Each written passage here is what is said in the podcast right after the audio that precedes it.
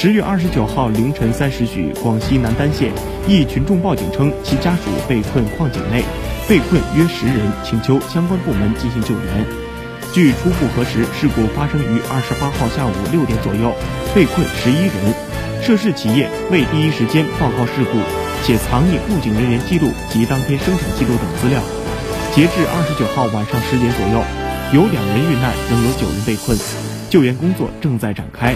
同时，在调查询问过程中，还发现企业在事故发生后藏匿入境人员记录、当天生产记录等资料，初步判定该企业涉嫌瞒报事故。